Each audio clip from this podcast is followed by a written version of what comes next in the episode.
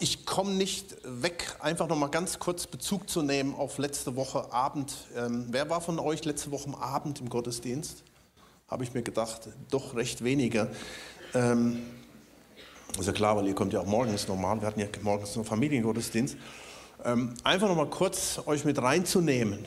Wir hatten äh, unter anderem vier Mädels, die sich haben taufen lassen mit einem unwahrscheinlich starken Zeugnis. Es war eine, eine richtig starke Atmosphäre da gewesen. Und dann kam noch eine Spontantaufe dazu von einer äh, Generation Z. Ja? Seid ihr ja auch, die ja hier alle sitzt, so unter 25.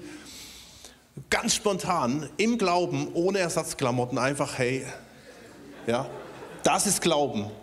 Und ich stand nachher hier mit tollen Klamotten, weil irgendeine gesagt hat, oh, die hat ja gar keine Kleider, ist nach Hause gelaufen, hat Kleider geholt. Das war so stark.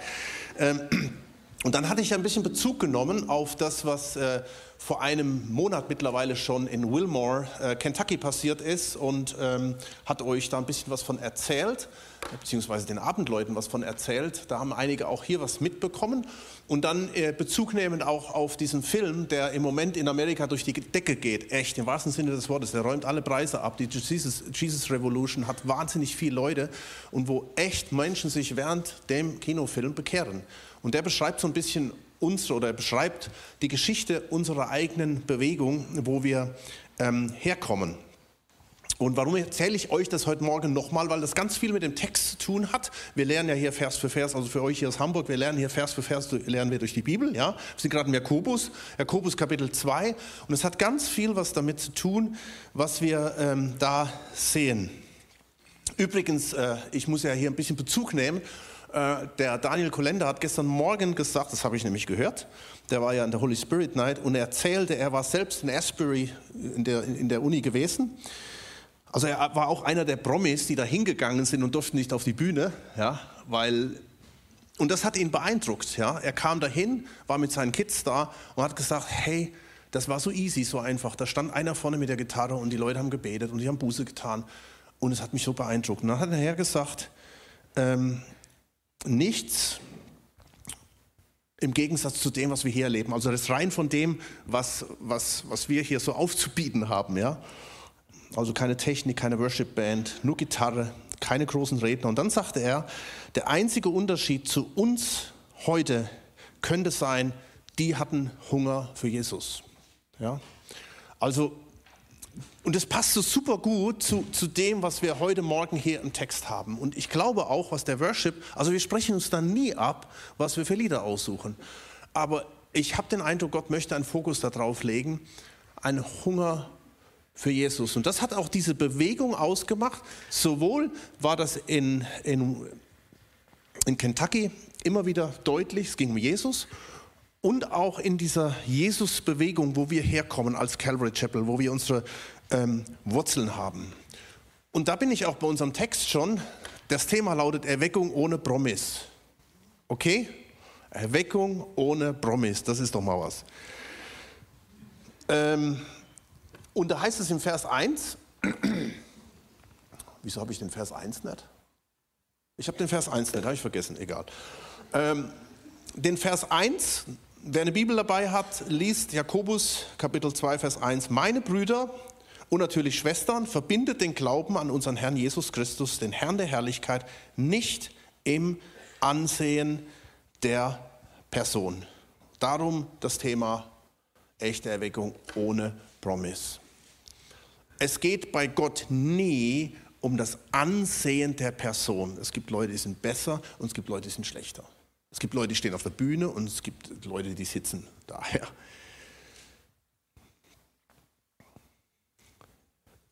Das ist der springende Punkt, den wir uns heute anschauen werden. Ich möchte euch ganz kurz mal unsere Geschichte erzählen. Sarah hat das nicht so gern, dass ich nicht so alte Geschichten von früher erzähle, oder?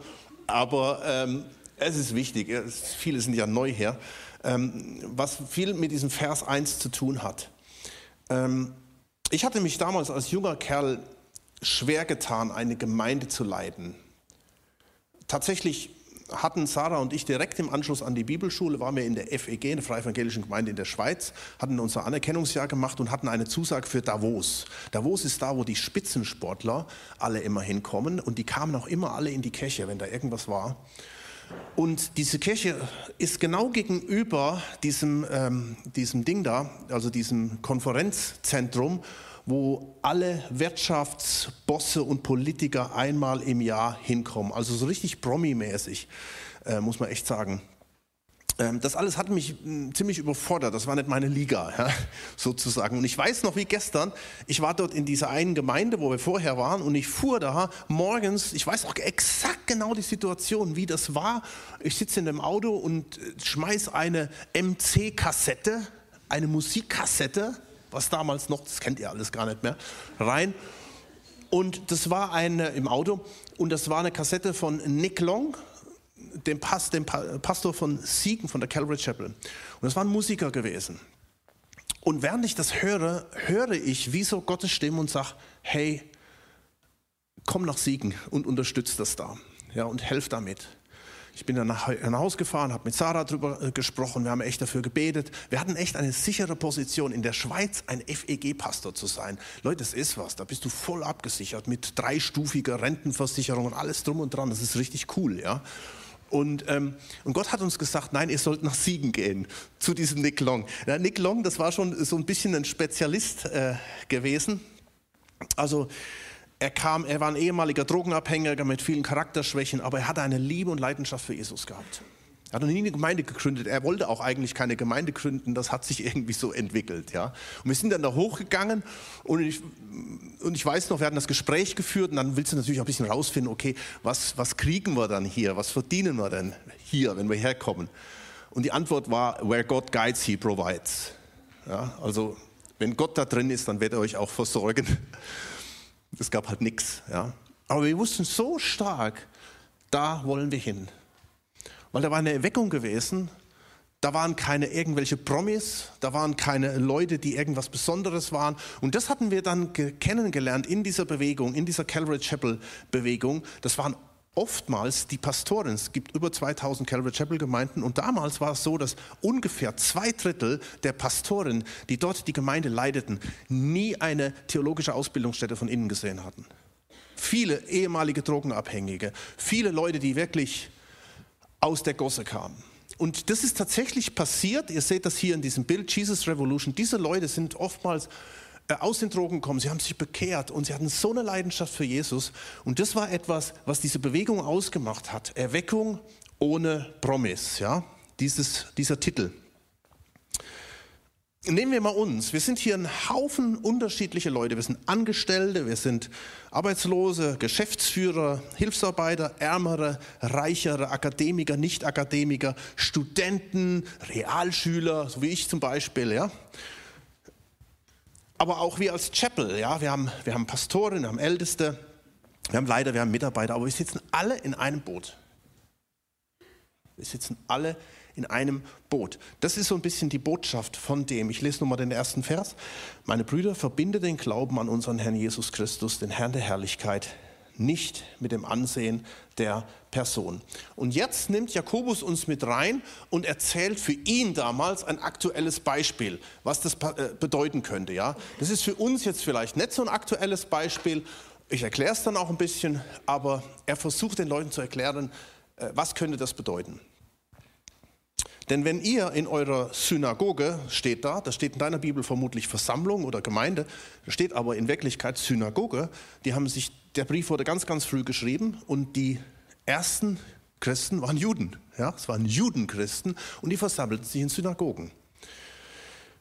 Denn wenn ihr in eurer Synagoge einen Mann, ein Mann käme mit goldenen Ringen und prächtiger Kleidung, es käme aber auch ein Armer in unsauberer Kleidung, und ihr würdet euch nach dem umsehen, der die prächtige Kleidung trägt, und zu ihm sagen, setze du dich hier auf diesen guten Platz. Zu dem Armen aber würdet ihr sagen, bleib du dort stehen, oder setze dich hier an meinen Fußschemel. Würdet ihr dann nicht Unterschiede unter euch machen und nach verwerflichen Grundsätzen richten? Ähm, ich zitiere euch mal David Gussig, ein, ein Kommentator, den ich sehr empfehlen kann, den es auch mittlerweile auf Deutsch gibt. Er sagt dazu Folgendes. Wir müssen uns bewusst machen, dass Jakobus diesen Brief in einer Zeit schrieb, die extrem von Vorurteilen und Hass aufgrund von Klasse, von Rasse, von Nationalität und religiösem Hintergrund geprägt war.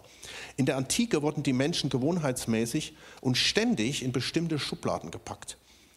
Weil sie Juden waren oder Heiden, weil sie Sklaven waren oder Freie, Reiche oder Arme, Griechen oder Barbaren, würden sagen Primitive oder was auch immer. So, und wenn dann eben ein Reicher kam, in prächtiger Kleidung und einem Ring am Finger, der hat eine besondere Bedeutung, dann war er besonders ausgezeichnet. Wisst ihr, dieser Ring am Finger hatte nämlich eine Bedeutung. Dieser Ring, äh, ich weiß nicht, wer von euch schon mal Ben Hur gesehen hat, da war auch einer mit einem Ring, ja, Siegel Ben Hur, der hat diesen Siegelring gehabt. Dieser Ring äh, brachte was zum Ausdruck. Dieser Ring sagte, ich habe einen bestimmten Stand. Ich habe irgendwas. Und, wenn, wenn, und manche Leute hatten dann fünf Ringe, an jeder Finger ein. Du konntest sogar damals Ringe ausleihen, ja, um, um zu zeigen, wer du bist, aber vielleicht gar nicht bist. Du hast das Ding einfach ausgeliehen. Also die Zeiten ändern sich nicht. Heute liesest du halt ein AMG und fährst damit in der Gegend rum. Ja? Sagst, guck mal, was ich hier habe. Wenn ihr nicht, aber auf alle Fälle, ey, da gab es wirklich alles. Naja, okay, du konntest so einen Typ ja nicht, äh, du konntest so einen Typ ja nicht behandeln wie so einen Hansdampf in allen Gassen, oder? Den konntest du nicht irgendwo hinsetzen, so zwischen zwei Penner. Du musstest ihn ja ein bisschen besser behandeln. Und dann sagt aber, äh, kommt Jakobus mit einer Anfrage und sagt, würdet ihr da nicht Unterschiede unter euch machen und nach verwerflichen Grundsätzen handeln? Und ich glaube, die Gemeinde hätte damals geantwortet, natürlich machen wir einen Unterschied. Aber wie sollen wir das denn anders machen? Und Jakobus sagt, das ist verwerflich, was er macht. Das sind die falschen Grundsätze. Und dann erklärt er in den nächsten Versen, was Gottes Grundsätze sind. Und das ist die Erklärung. Drei relativ kurze Punkte. Was Gottes Grundsätze sind. Das eine in Vers 5. Also was Gottes Herz ist. Gottes Grundsätze hört sich ein bisschen komisch an. Was ist Gottes Herz? Was ist Gottes Anliegen?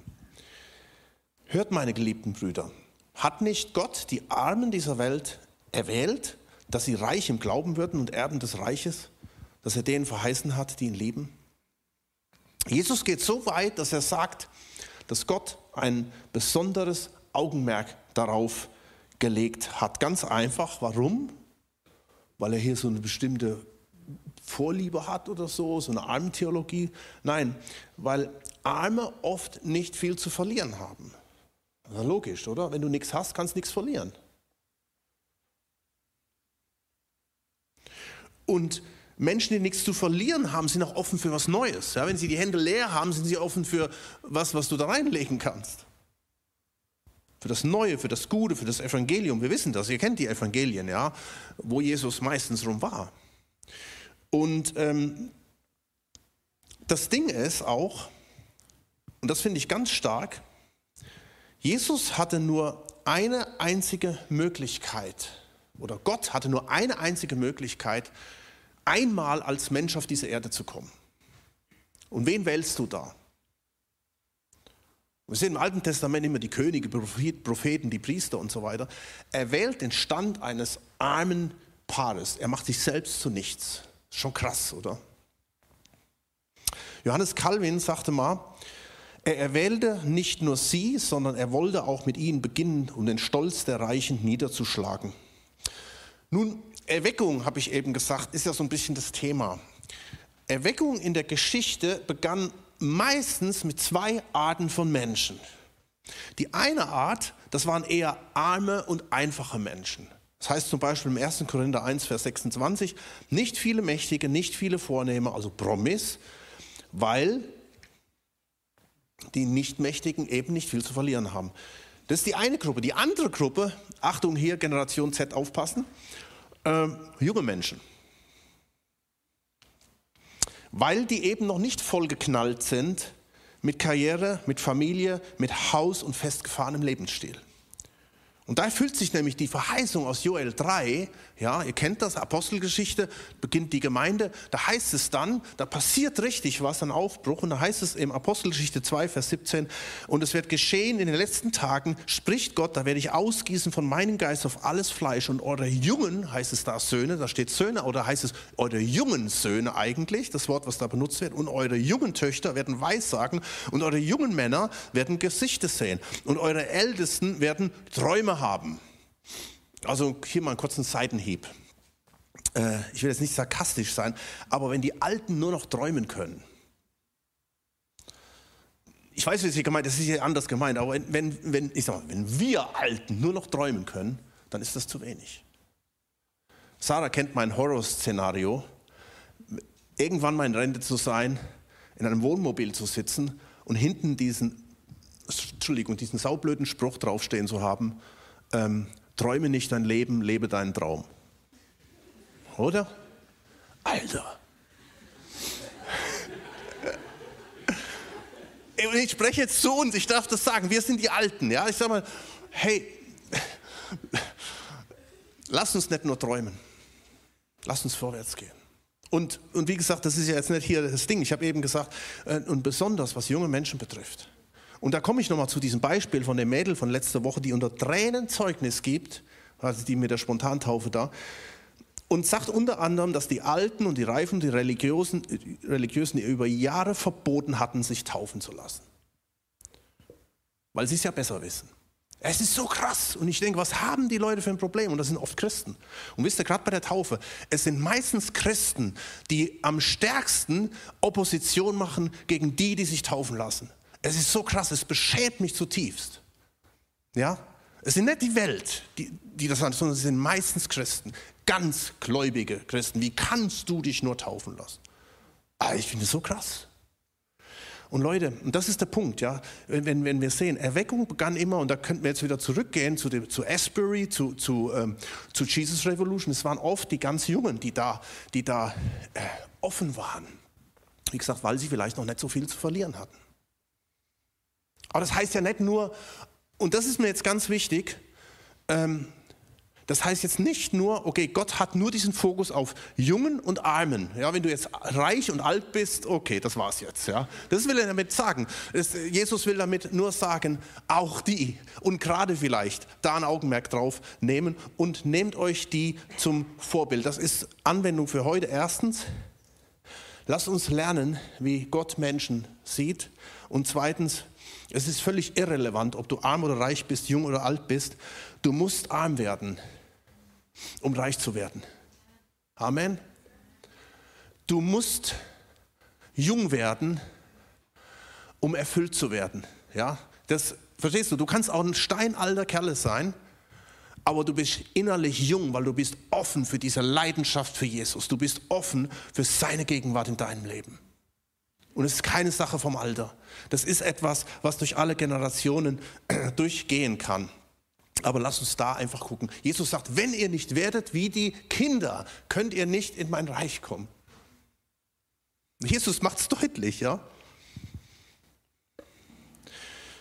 Äh, erstens, Gottes Herz. Gott sieht auch die anderen. Zweitens, Gottes Herz. Promi-Status ist schwierig. Achtung, jetzt, jetzt nicht, nicht äh, gerade abschalten, wenn du Promi bist und sagst, oh.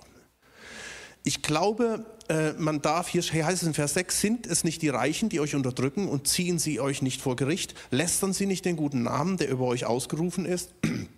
Ich glaube, man darf Reiche auch erweitern in Upper Class, ja. Also Menschen, die offensichtlich auf einer höheren Ebene unterwegs sind. Das können Reiche sein, das können Promis sein, das können Angesehene in der Gesellschaft sein, Politik, Wirtschaft. Und ja, bei uns Christen geht es auch um geistliche Promis. Also Menschen, die in irgendeiner Form und Weise Einfluss haben und auch ein Stück weit Macht ausüben können. Und bitte machen wir uns nichts vor. Wisst ihr, die meisten von uns gehören dazu. Ja, also sagen wir nicht, ja, ich gehöre ja zu den anderen und Nein, die meisten von uns gehören da rein. Äh, was, was glaube ich, Jakobus hier sagen will, auch hier wieder aufgepasst. Es geht nicht darum, reich und Promi und äh, ähm, irgendwie Boss ist schlecht. Es gibt tatsächlich eine Theologie in der Geschichte, die das halt eben so gesagt hat. Nein, es soll heißen, Promi, das ist genau umgekehrt. Es soll heißen, Promi-Status heißt nicht automatisch, das sind die Guten. Das war ja damals das Problem. Sie oder auch wir sind genauso wie die anderen. Das ist der Punkt. Aber als Promis stehen Sie oder stehen wir, ja, sage ich mal, je nachdem, was du bist oder nicht bist, in der Gefahr, sei es in der Wirtschaft, Untergebene schlechter zu behandeln, Macht gegenüber anderen zu missbrauchen oder in der Gesellschaft über andere geringschätzig zu reden und zu denken, Geld und Status zu verwechseln und missbrauchen oder im religiösen Umfeld sich geistlicher darzustellen, wie man ist. Das ist Heuchelei. Und nur weil man vielleicht auf irgendeiner Bühne steht und sich gut vermarkten kann. Ja, das, das ist, merkt, das geht durch alle Bereiche hindurch. Und natürlich geht das Ganze auch andersrum. Manchmal erleben wir das in der Politik oder in der Gesellschaft, dass die Reichen und Einflussträger verachtet werden. Und da muss ich mir an die eigene Nase packen. Ich gucke Nachrichten, oh, der Scholz, oh, ja. Es geht so schnell. Es geht so schnell. Aber ich bin kein Meter in ihren Schuhen gelaufen. Muss kein ganzes Land führen in so einer Situation drin.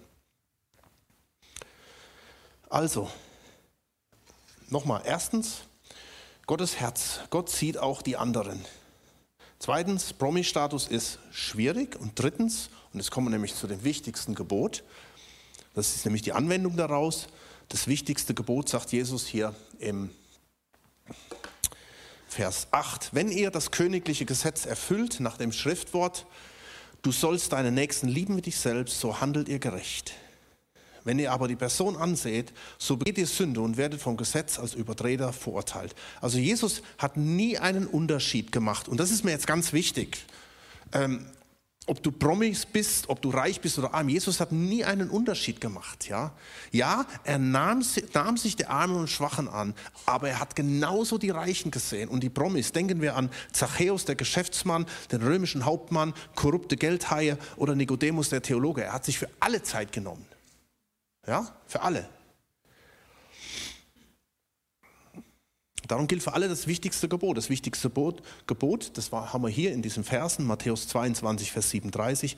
Gott lieben von ganzem Herzen, mit ganzer Hingabe, mit ganzem Verstand und deinen Mitmenschen wie dich selbst. Und das war genau das, was Gott damals am Anfang unserer Bewegung, dieser Calvary Chapel Bewegung, ähm, diesem Vater der Erweckung, Chuck Smith, ähm, aufs Herz gelegt hast. Er hatte, hat, er hatte einen Hass gehabt auf die Hippies. Das waren damals die, die wollte keiner, hey, da wollte niemand was mit zu tun haben. Das war the Lost Generation, hat man die genannt. Besonders die, die, die Frommen, besonders die ganzen Gemeinden, die haben, die haben nur geurteilt, die haben nur gelästert, ah, das sind die Drogen und alles, die kannst du vergessen. Und dann saß Chuck Smith in, in, mit seiner Frau am Fernseher und sagte, hey, die stinking Hippies, die sollen sich erstmal waschen, ja. Und dann sagte seine Frau zu ihm, hey, das ist nicht recht, Gott liebt sie auch.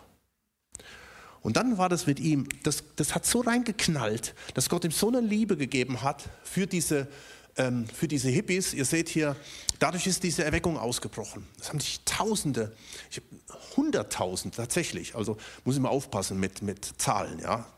Aber es haben sich tatsächlich Hunderttausende bekehrt. Und, und er steht da neben diesem Lonnie Frisbee und, ähm, und hat, Gott hat ihm diese Liebe gegeben. Und interessant ähm, war damals, dass viele der christlichen Promis, und vielleicht können wir uns ein bisschen auch damit identifizieren, das ist jetzt wieder so ein bisschen das Thema unserer Predigt, ähm, dass viele damals der christlichen Promis das nicht wahrhaben wollte, was Gott da unter den Hippies tat. Einer zum Beispiel war David Wilkerson, den kennen einige von euch. Also er hat auch später Buße darüber getan, was er dann gesagt hat. Ja? Aber das war ein richtiger christlicher Promis, äh, Promi damals gewesen. Und er führte dann ein Interview mit diesen, mit diesen Hippies und sein Grundsatz war gewesen, das ist nicht von Gott, die sollen erstmal aufhören zu sündigen, die rauchen Pott, nehmen LSD und machen Rockmusik. Unmöglich. Ja? Und dann hat er sie gestellt mit einem Interview, das könnt ihr übrigens im, im äh, YouTube nachschauen, das ist hochinteressant. Ja?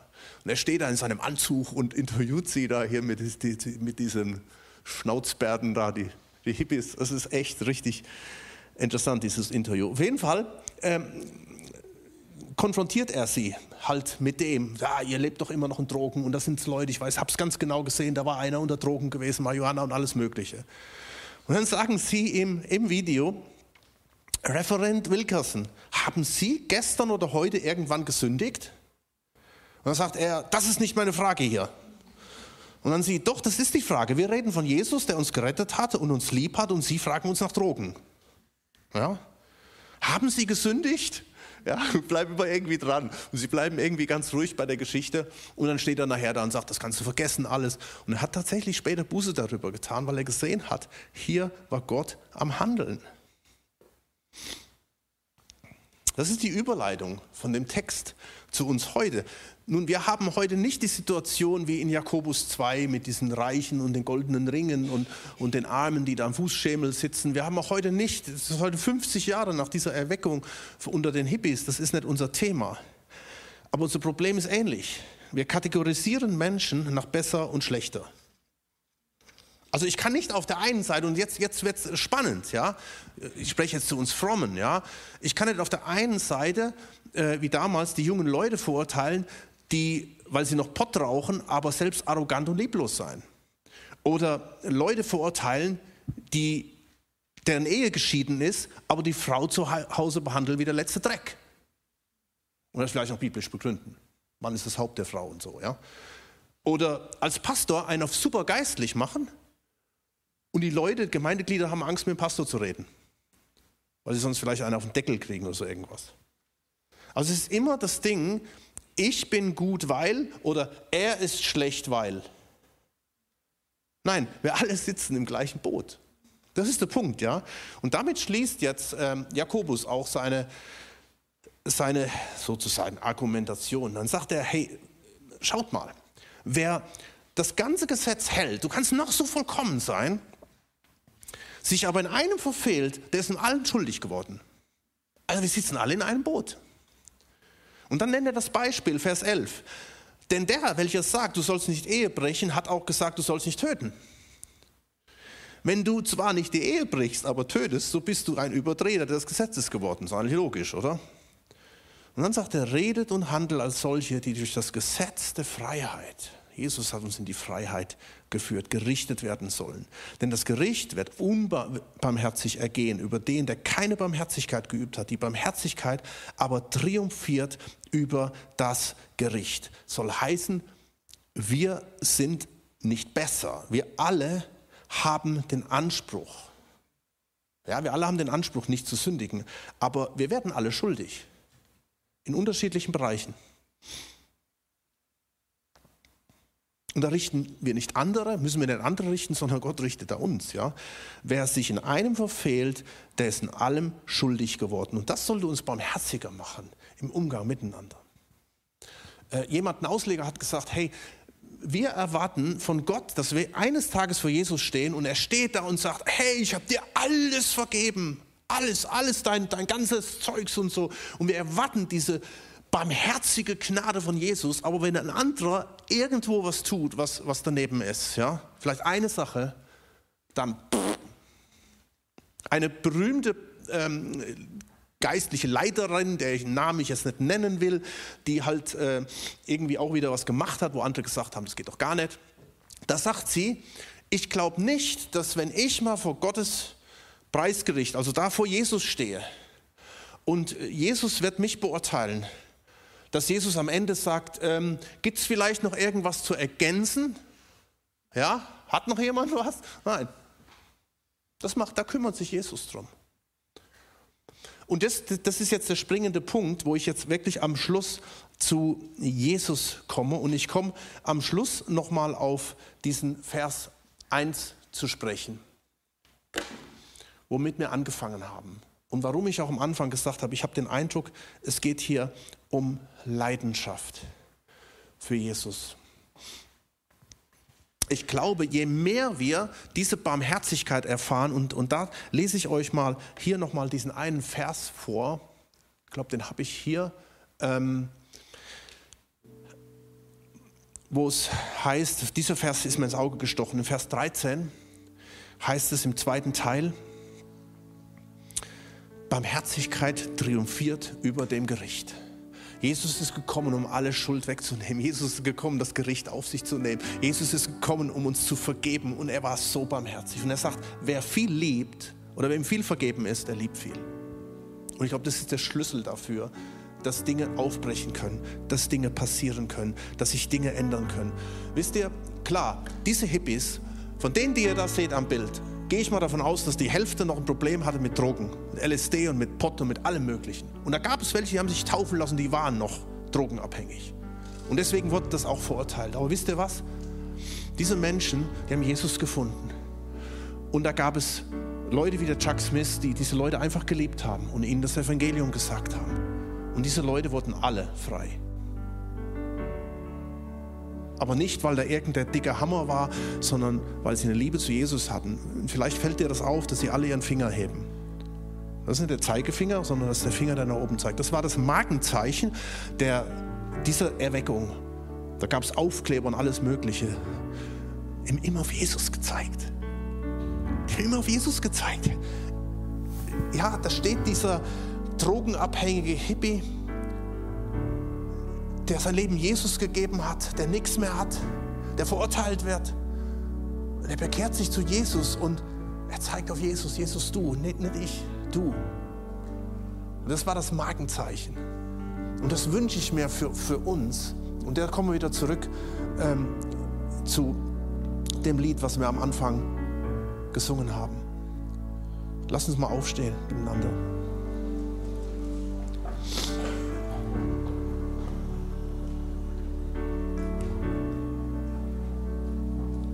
Muss mal gerade das Lied mal noch mal holen.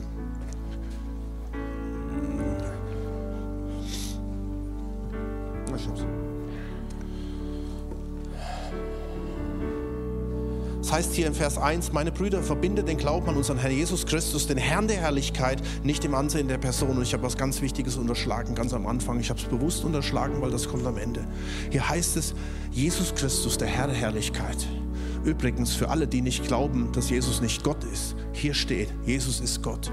Der Herr der Herrlichkeit, hier heißt es im Griechischen, das ist vom Hebräischen abgeleitet, die Doxa heißt das ja. Im Hebräischen abgeleitet ist das die Shekinah, die Shekinah. Das heißt, hier wird von Jesus gesprochen als die Offenbarung Gottes. Also wenn dich jemand fragt, ja Jesus ist doch nicht Gott, doch hier steht, ist der allererste Brief, der geschrieben wurde.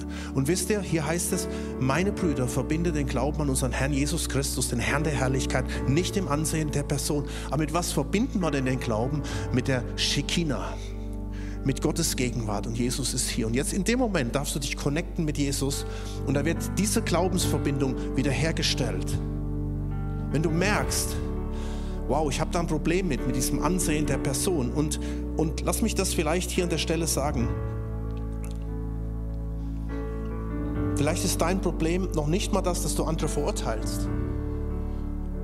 Vielleicht ist dein Problem dein Problem mit dem Ansehen der Person, dass du denkst, die anderen, aber nicht ich.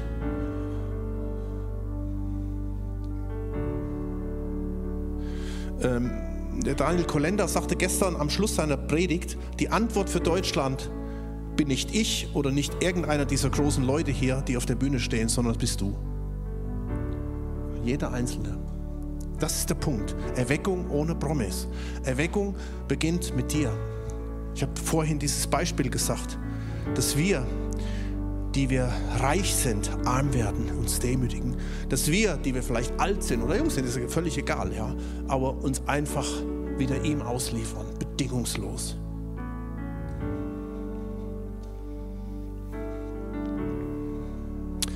Und Herr, wir kommen zu dir, zu dem Jesus, dem Herrn der Herrlichkeit.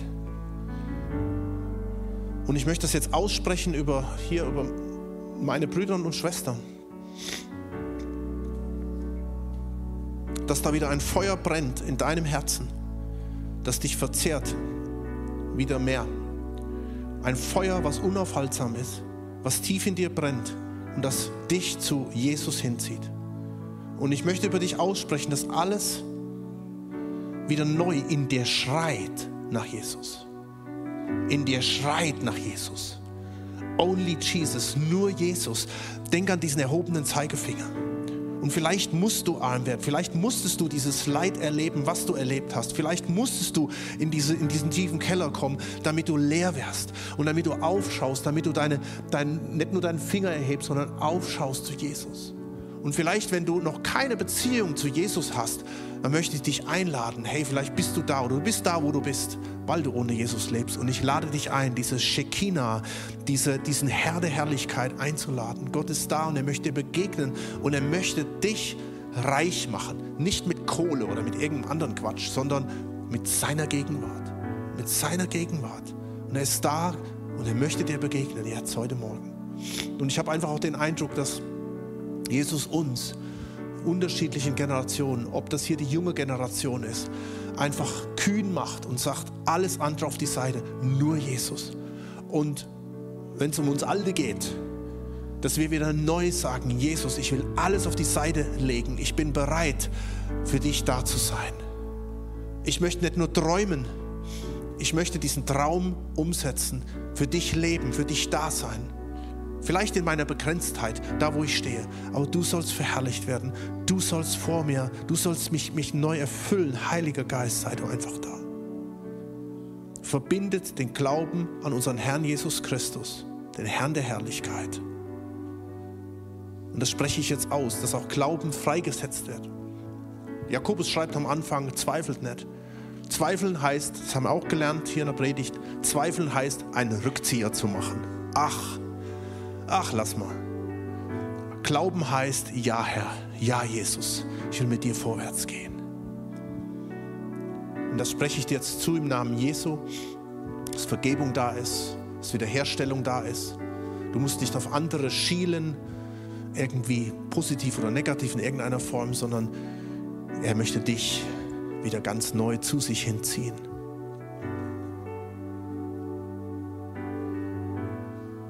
Du bist der, den meine Seele liebt. Die Antwort auf meine Sehnsucht. Du bist der, den meine Seele liebt. In deiner Liebe hier bei dir verliere ich mich. Find mich in dir. Es gibt nichts anderes, was mich erfüllt, als dich zu sehen, unverhüllt. Lass uns das echt jetzt als Bekenntnis singen.